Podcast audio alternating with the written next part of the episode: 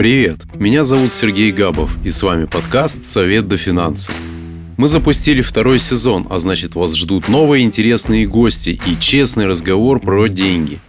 Обсудим с советниками актуальные темы из мира финансов и инвестиций и постараемся ответить на главный вопрос – как обеспечить себе и своей семье финансовое благополучие, когда вокруг все нестабильно.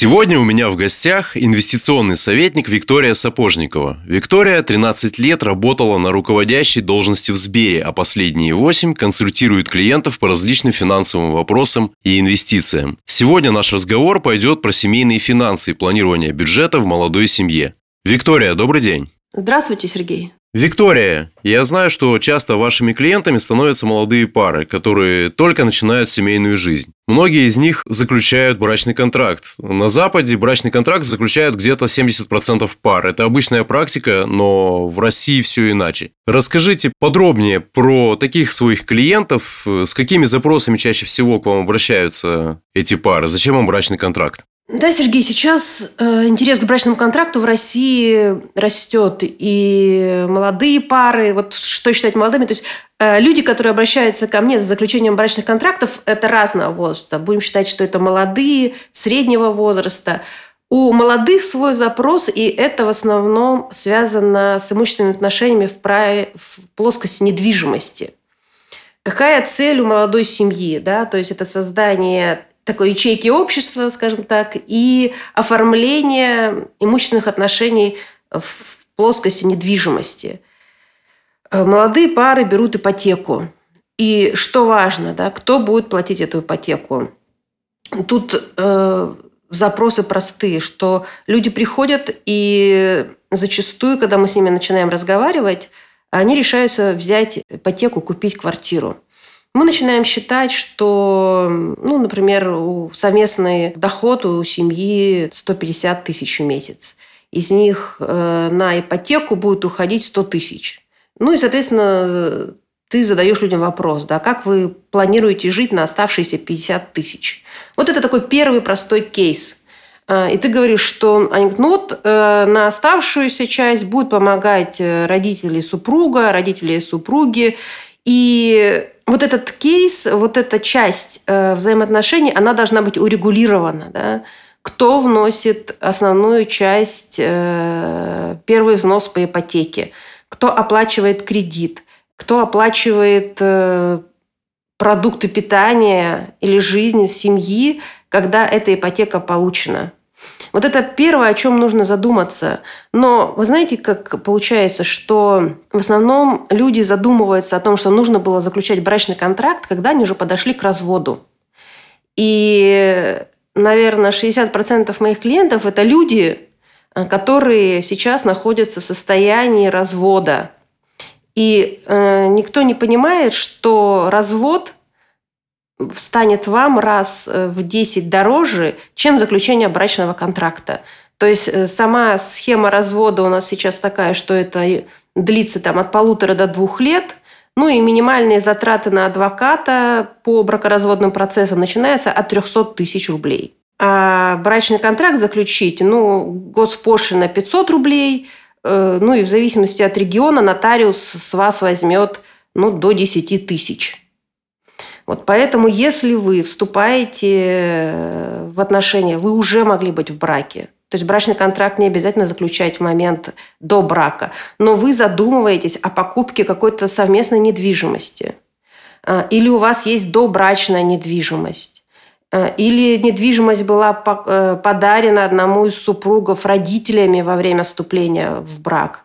То есть вот эти имущественные отношения, они должны быть обязательно урегулированы. И ситуации бывают очень печальные, э, когда раньше, например, давали ипотеку в долларах, и молодая семья берет ипотеку, тогда низкий процент э, по долларовым ипотекам был там 2-3%, потом в итоге доллар становится не 30, а 70, ипотека увеличивается в два раза, долг повисает на одном из супругов, э, идет процедура банкротства. Ну, как бы и когда вы обращаетесь и задумываетесь о том, что вам нужно не просто э, взять себе квартиру, в ипотеку, да, и заехать счастливо там жить, а нужно урегулировать вот эти правоотношения, которые будут, чтобы ни на ком из супругов этот долг не повис. Э, ситуации бывают разные. Вот. И вот на, на эту часть э, молодежи именно вот стоит обратить внимание. Но не превращает ли брачный контракт отношения в отношения по расчету? Мол, делишь деньги до брака, значит не любишь. Вот по опыту ваших клиентов, как это происходит? Э, вы знаете, я на самом деле много читаю кейсов людей, которые рассказывают о том, как э, хорошо было, что они заключили брачный контракт.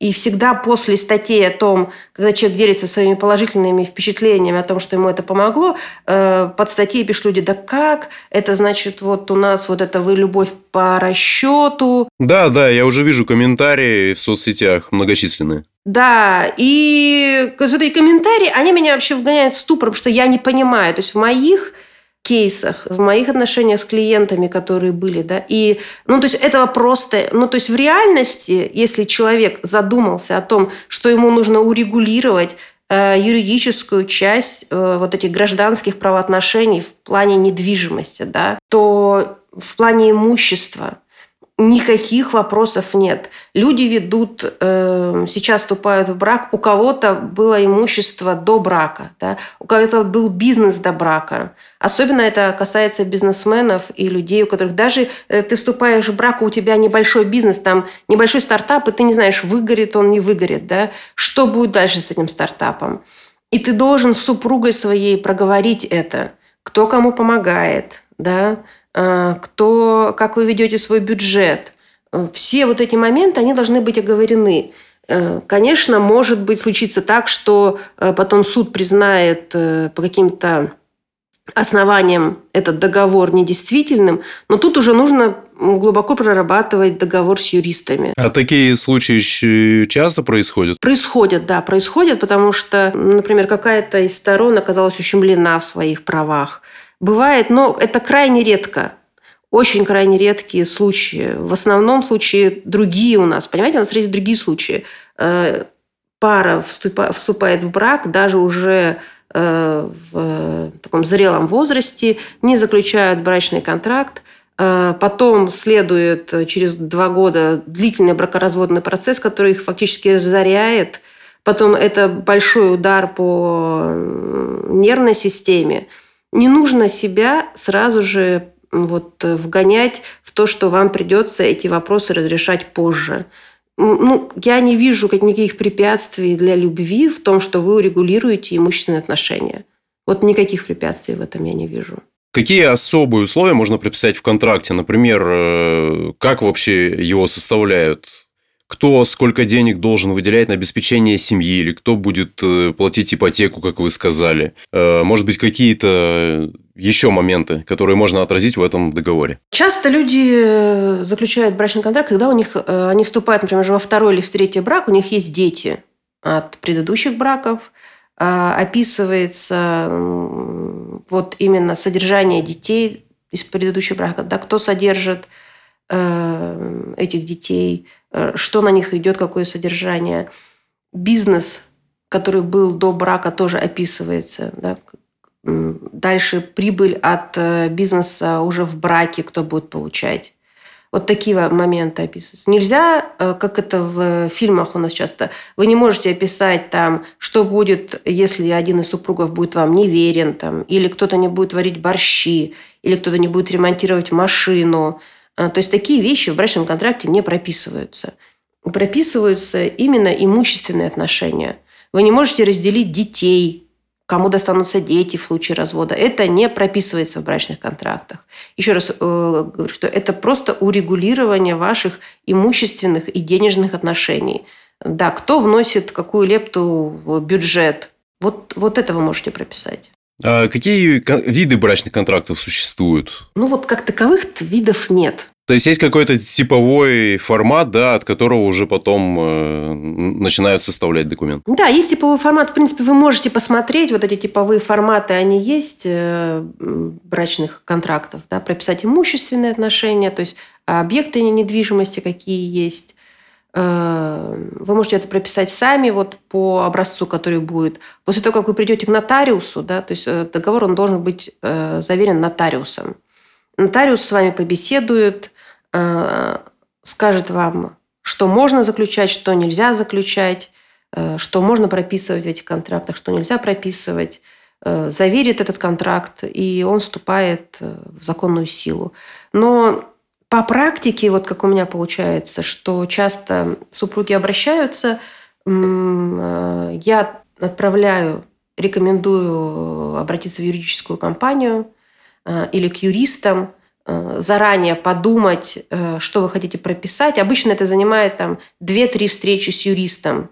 Юрист подготавливает текст договора брачного, вы все прочитываете, подписываете уже у нотариуса. То есть э, сами идете к нотариусу и подписываете заранее составленный договор. А в чем здесь помощь э, советника, э, то есть вот вас в нашем случае в плане составления договора. Возможно, проще пойти к нотариусу, скачать типовой договор и заключить его. Ну, конечно, да. То есть тут, понимаете, финансовый советник, он, скажем так, это какой как посредник, да, то есть тот человек, который вам скажет, ребята, может быть, вам пойти и сделать брачный контракт, вот урегулировать ваши отношения. Потому что вот вы не представляете, ситуации бывают разные. То есть бывает, приходят люди, молодая семья, вот вроде бы э, мужчина такой разумный, вот они все посчитали, да, вот они собрались брать ипотеку, и вот они рассчитали, что вот они там берут однушку, въезжают. Мы начинаем вместе прорабатывать э, эти вопросы, где можно взять кредит подешевле, как это все сделать. И вот бывали даже такие случаи, что я говорю, ребят, ну вот у вас просто денег хватает для того, чтобы взять себе сразу там трехкомнатную квартиру.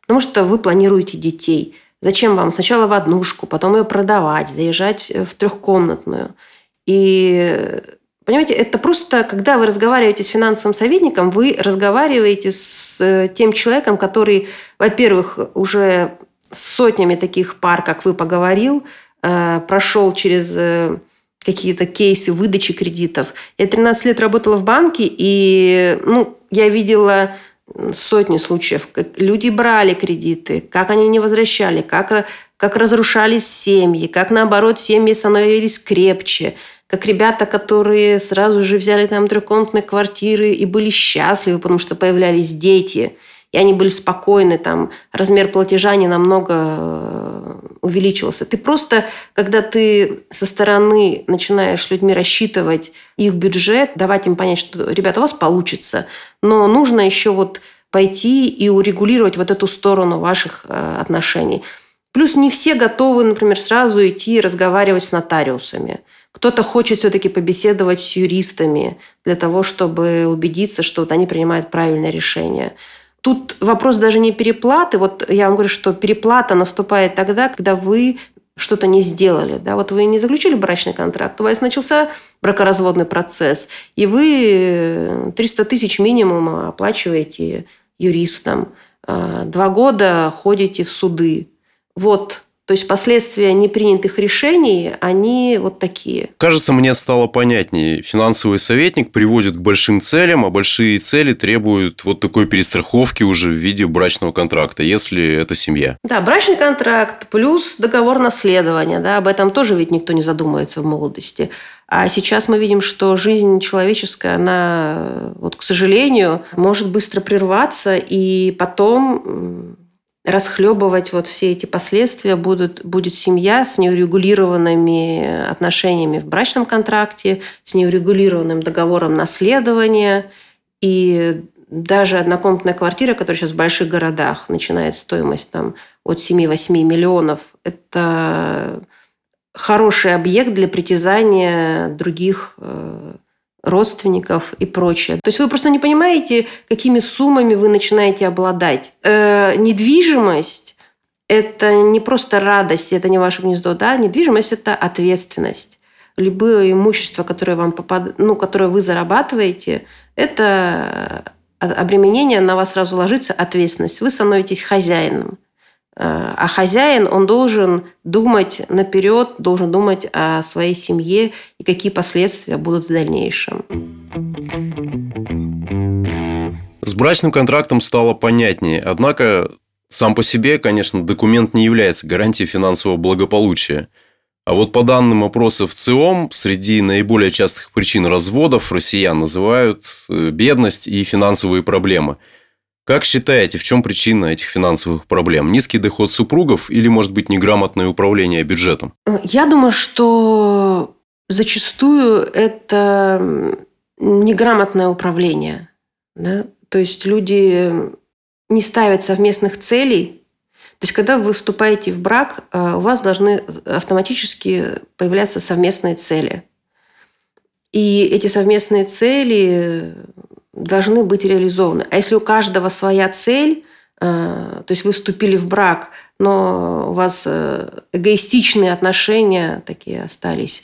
Каждый, кто-то хочет машину, кто-то хочет iPhone, кто-то хочет большой телевизор – Э, и в итоге вообще непонятно, зачем эта ячейка общества создалась. Поэтому важно начать с малого, да, ввести совместный бюджет, понемножечку туда вкладывать. Даже если одна половинка вкладывает больше, чем другая, но тот, кто может вкладывать меньше, да, но он как бы вкладывает то, что он сейчас может сделать, то, что он сейчас может вложить. Поэтому нужно сразу же начать и приучить себя вести бюджет совместный бюджет. Совместный бюджет сначала на покупки э, продуктов, оплата коммунальных. Вот и это постепенно-постепенно выведет вас э, к более высоким и более таким серьезным целям и приучит э, к такому грамотному отношению к деньгам. Я, например, не вижу возможности того, что сейчас люди в России не могут заработать себе и не могут обеспечить себе ну, нормальную среднюю жизнь. У нас нет такого уровня безработицы, как э, в Европе, там 30%. У нас довольно-таки низкий уровень безработицы. Вот нужно просто понимать э, свои цели. Ну, в, принципе, соглашусь с вами. У меня есть э, знакомые семьи, в которых оба супруга неплохо зарабатывают, но им все равно постоянно не хватает денег. И как молодой семье изменить эту ситуацию? С чего начать? Э? Кстати, да, я тоже замечаю, что у меня клиенты тем, кому не хватает денег, это в основном люди, которые достаточно много получают по современным меркам. Да, парадоксальная ситуация, когда люди вроде бы на хорошей должности, с хорошей зарплатой, а в конце месяца, в начале следующего месяца они говорят, как бы, а куда делись все деньги? Ну, тут э, кто-то из супругов должен взять на себя обязательство вести бюджет. Вот это мало кому хочется, да, записывать расходы, как-то организовать вот, вот бюджет. Но это нужно сделать. Часто, когда я разговаривать начинаю с супругами, то у них вот э, кто-то, например, хорошо считает, мужчина, например, хорошо ведет там, э, может вести учет в табличках Excel, да, женщина может спокойно тратить выделенную ей сумму. Вот так часто и бывает, что мужчина вот берет в конце концов э, в свои руки бюджет, распределяет деньги, что вот это у нас идет на питание, это у нас идет на машину, это на квартиру, это на детей. И вот эти небольшие куски, когда он говорит, что вот, вот у тебя есть на месяц вот эта сумма, ты можешь ее тратить на продукты. И дальше уже просто технология, как вам удобнее это организовать. Сейчас очень много возможности, как это можно сделать. Можно ввести раздельные карточки. То есть можно в каждом банке открыть себе карточку под э, определенные цели расходов. Можно вести в конвертах наличными. Это просто нужно сесть э, и организовать. И что я замечаю, что бывает такая ситуация, что вот приходят ко мне, э, ну, встречаемся с молодыми парами, вроде бы они начинают понимать, да, нам нужно вести бюджет, мы все проговорили, договорились, как это они будут делать, но проходит полгода, год, и ребята не начинают это делать. И через полгода ты опять с ними встречаешься, э, но они как бы вот ВОЗ и ныне там. Да? То есть люди вроде бы понимают, что нужно это делать. Ну, так, пожалуй, во всем, да. Первый шаг, он самый сложный. Я всегда говорю, что когда я вижу людей, которые чего-то достигли в жизни – вот у меня клиенты, там, миллионеры, миллиардеры, наверное, да, по нашим пониманиям. И вы знаете, у них ведь э, чем отличается их мышление? Тем, что он задумался, вот ему пришла какая-то мысль, а, он задумался, мне нужно начать, например, инвестировать, да? или мне нужно привести какие-то денежные дела в порядок. А, он садится, ищет человека, кто ему может помочь, или понимает, что он это может сделать сам, и делает. Пусть он делает э, не быстро, пусть это занимает у него какое-то время, но он э, начинает это системно делать. Понимаете?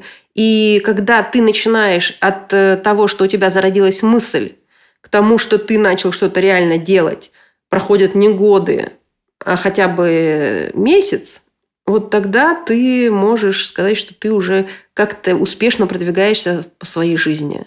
Ну, или, по крайней мере, у тебя э, небольшая, скажем так, разница между тем, э, как ты думаешь, да, и что в реальности происходит с тобой. А наладить отношения с деньгами, э, привести их в правильное русло, это намного проще, чем кажется. Мне кажется что люди почему-то боятся этой части своей жизни, хотя там ну, вот ничего такого сверхъестественного и сложного нет. Нужно просто системно э, над этим работать. И как это делают, э, вот у меня мы со многими клиентами мы встречаемся на консультациях там раз в месяц или раз в два месяца, и они просто вместе со мной проговаривают свои какие-то финансовые э, задачи, которые у них есть ну, в плане бюджета, в плане инвестирования. Да? То есть они разговаривают не только сами с собой, они еще разговаривают с человеком, который э, их выслушает и даст какой-то совет. Вот, наверное, вот как-то таким образом нужно строить, да, чтобы у тебя э, дела и мысли, они вот э, были где-то в одной, в одной плоскости. Я так понимаю, что финансовый советник – это не только специалист в области финансов, но и своего рода коуч для молодой семьи. Мне не нравится слово «коуч», да, оно такое, э, как будто бы я чему-то людей учу. Мне бы хотелось подумать, что это просто человек, который, который друг семьи. Да, вот э, у американцев и европейцев э, есть понимание, что инвести... хороший инвестиционный советник он передается по наследству. Да, вот есть наследственные фирмы, которые ведут юридическое сопровождение э, семей, и есть э, инвестиционные советники, да, которые в курсе э, какой-то части финансовых проблем. То есть это человек, который вам может посоветовать э, решение налоговых вопросов, да, который может взглянуть на ваш вопрос э, немножко с другой стороны. То есть вы занимаетесь тем, что вы любите, Э, у вас есть свой бизнес, вы, не знаю, работаете на классной работе, вы уделяете ей время. Но есть люди, которые занимаются профессионально инвестициями, профессионально занимаются налогообложением, финансами, и они могут э, быстро, сжато ответить на ваши вопросы. И вы действуете так, как, э, какой был намечен план. Да? Вот, мне кажется, что вот, вот, вот это очень важно понять. То есть я не коуч. Я, наверное, больше даже друг семьи. Вот так вот. Потому что то, что вы говорите своему финансовому советнику, вы часто даже не говорите своему психологу. Вот ко мне люди приходят, и я понимаю, что они мне доверяют больше, чем э, партнерам по бизнесу, чем своим психоаналитикам. Потому что деньги – это очень такая интимная сфера. Очень редко кто кому открывает ее. Но постепенно-постепенно нужно эм, привыкать, что кто-то может э, дать вам совет и в этой области. Да, как вы сказали, на Западе советник ведет несколько поколений семьи, а финансовый план составляется на десятилетия, даже сотни лет, э, то, что я читал. А в России на какой срок его составляют? И может ли он учесть все обстоятельства и многочисленные риски в семье, которые возникают в нашей стране? Например, потерю работы, появление ребенка, развод. Конечно, такие крайние обстоятельства учесть невозможно. А, вот финансовый план, он, скажем так, попытка да, а, на бумаге изложить все, что у вас есть в голове. То есть каждый из нас в голове он мечтает, что у него будет там домик у озера или э, семья и трое детей. Дети поступят учиться туда-то, туда-то. Да? Вот вы с супругой будете иметь э, квартиру, которую потом будете сдавать в аренду, а сами будете жить э, на острове на каком-нибудь. И вот чтобы посчит... нужно просто сесть с кем-то и просчитать, сколько вам нужно на реализацию ваших целей. Да? То есть это такие дальние цели. Вы прописываете и раскладываете то, что у вас есть в голове. Раскладываете на бумаге. Потом, то есть есть несколько этапов. То есть есть долгосрочные цели, краткосрочные и реализация каких-то сегодняшних задач, которые есть. Да? Ты можешь быть абсолютно сегодня у тебя состояние, что у тебя вот какое-то предбанкротное состояние, но ты понимаешь, как ты из него выйдешь. То есть в жизни бывают разные ситуации. Ты, может быть, сегодня у тебя миллион, и завтра ты банкрот. От этого никто не застрахован. И никакой финансовый план тебя от этого не спасет но он просто помо... вот для большинства людей план это то, э, что ты составляешь, и каждый год ты сверяешься с ним. То есть он же составляется для каждого года, ты смотришь то, что ты планировал на сегодняшний год, на этот 23-й год, насколько реализовалось. А что тебе нужно в 24-м сделать? А что в 25-м? А вот у тебя ребенку сегодня 7 лет, и через определенный промежуток времени, через там, 8-9 лет, да, тебе нужно подготовить деньги, чтобы он учился в университете хорошем. Как у тебя это реализуется? Потом нужно купить, э, помочь детям с недвижимостью, себе что-то сделать. И вот, вот этот расклад, он помогает в том числе организовать и семейный бюджет. Да? То есть, когда ты организуешь бюджет, исходя из каких-то глобальных целей, а не сегодняшних целей. И вот многим становится легче, когда ты видишь, э, что это получается. Или нужно сделать вот так-то и так-то, и тогда это получится. Ну, психологически, конечно, проще, когда у тебя есть ориентиры и своего рода такая поддержка информационная, которой, я так понимаю, является финансовый план. В том числе ведь это помогает, и вот я уже говорю, что от бессмысленных трат. Так, когда мы говорим, что люди много зарабатывают, и вот деньги, они как такой песок сквозь пальцы проходят, а, и остается такая пустая рука, и ничего не остается. Да, мы не задумываемся, когда деньги идут, и кажется, что так будет и завтра, и послезавтра, и через год. Но это совсем не обязательно. И в чем ведь наша особенность? Да, мы живем в России, это страна, в которой мы вообще не знаем, что будет завтра.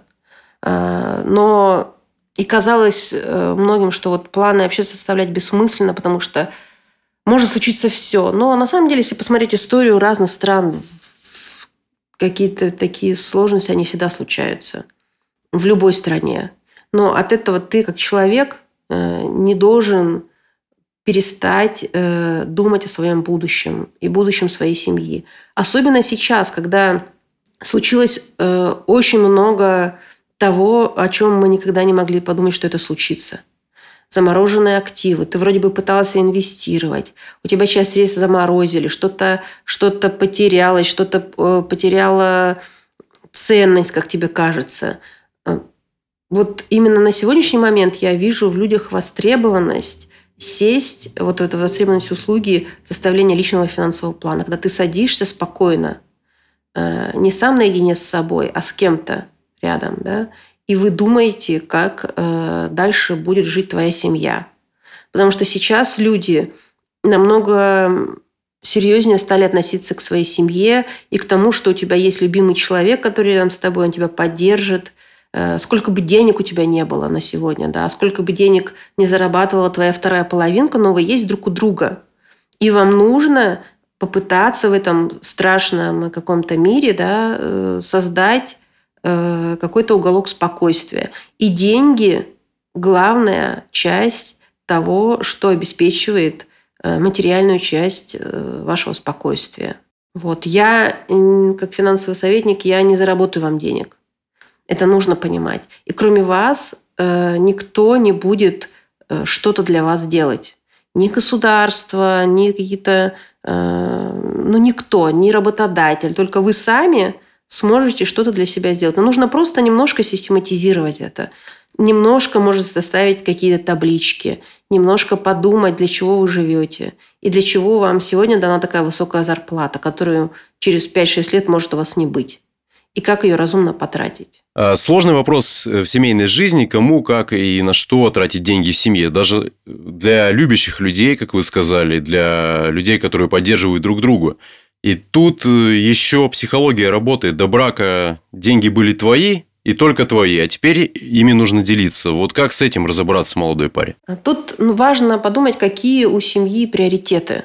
Что вообще важно? Что важно для мужчины и что важно для девушки? Э, мне, кстати, если так вспоминаю, у меня была такая преподавательница очень интересная в университете, немножко, как назвали бы ее, наверное, старорежимной. Вот, и она всегда говорила, что она преподавала экономическую историю. Всегда богатство семьи измерялось длиной э, юбки жены. То есть, чем длиннее и больше юбок у жены, тем богаче семья. И у мужчины никогда не было вопросов, куда потратить лишние деньги. Да? Э, лишние деньги тратились на покупку юбки жены. Или, э, в, например, в Индии, да, ну, довольно-таки патриархальном обществе, э, мужчина покупает жене золото. И чем больше золота у супруги, тем богаче муж в глазах э, всего общества.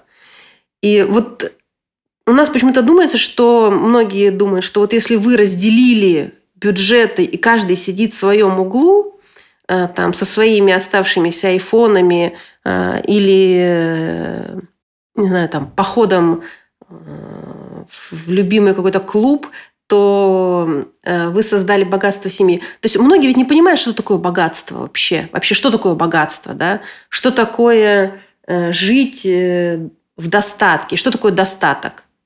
Формирует ли, нужно понять, формирует ли новый iPhone э, достаток в семье? Да? Формирует ли он богатство в семье? Э, что это принесет? Это же просто инструмент, э, через который мы разговариваем. Вот он просто инструмент, который устаревает там буквально через год. Но для каждого из нас есть какие-то вечные ценности, которые ты можешь реализовать только вступив в брак – и когда люди начинают, э, вступив в брак, преследовать свои эгоистичные цели, то, наверное, им в брак-то вступать не стоило. То есть нужно создавать общие цели, общие ценности, и тогда все будет проще. Конечно, конечно.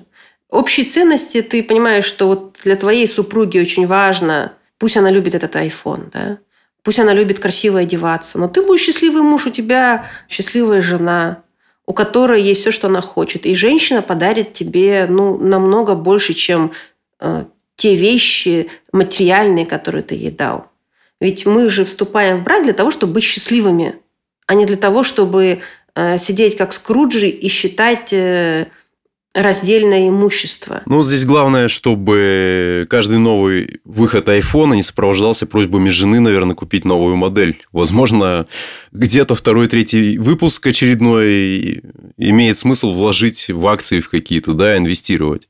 Да, да. То есть ты должен объяснить супруге, в том числе создав э, совместный план, да, для чего вы э, покупаете эти акции, что вот у вас такая-то такая-то цель вы копите на то, чтобы, не знаю, купить там остров какой-нибудь. И она понимает, что зачем ей этот iPhone, если вот, вот вы на что вместе, на что вы вместе вкладываетесь. Большая яркая цель, мечта просто, да. А променивать вот эту вот, обменивать эту маленькую, маленький iPhone, вот этот, э, то есть отказываться от большой мечты ради покупки какого-то вот айфона, наверное, мало кто будет.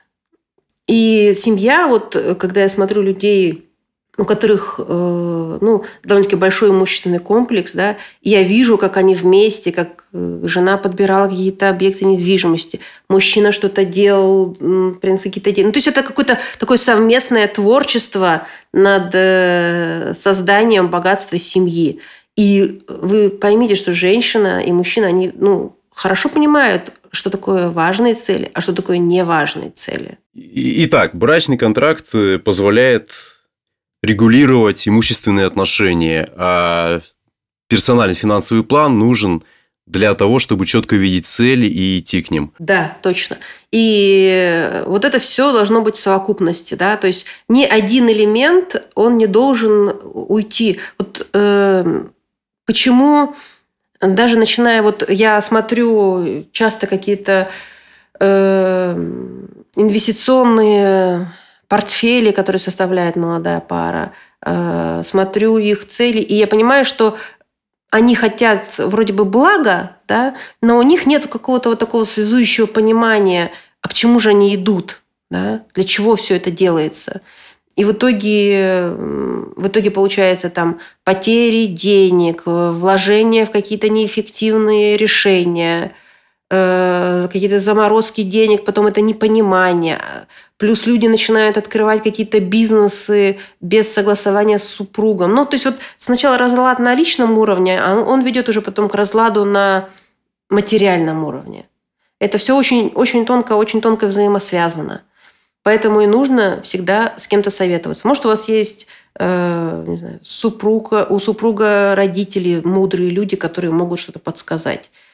Смотрите вокруг, смотрите, как живут э, счастливые пары, которые прожили по 50-60 лет вместе, да что их связывало.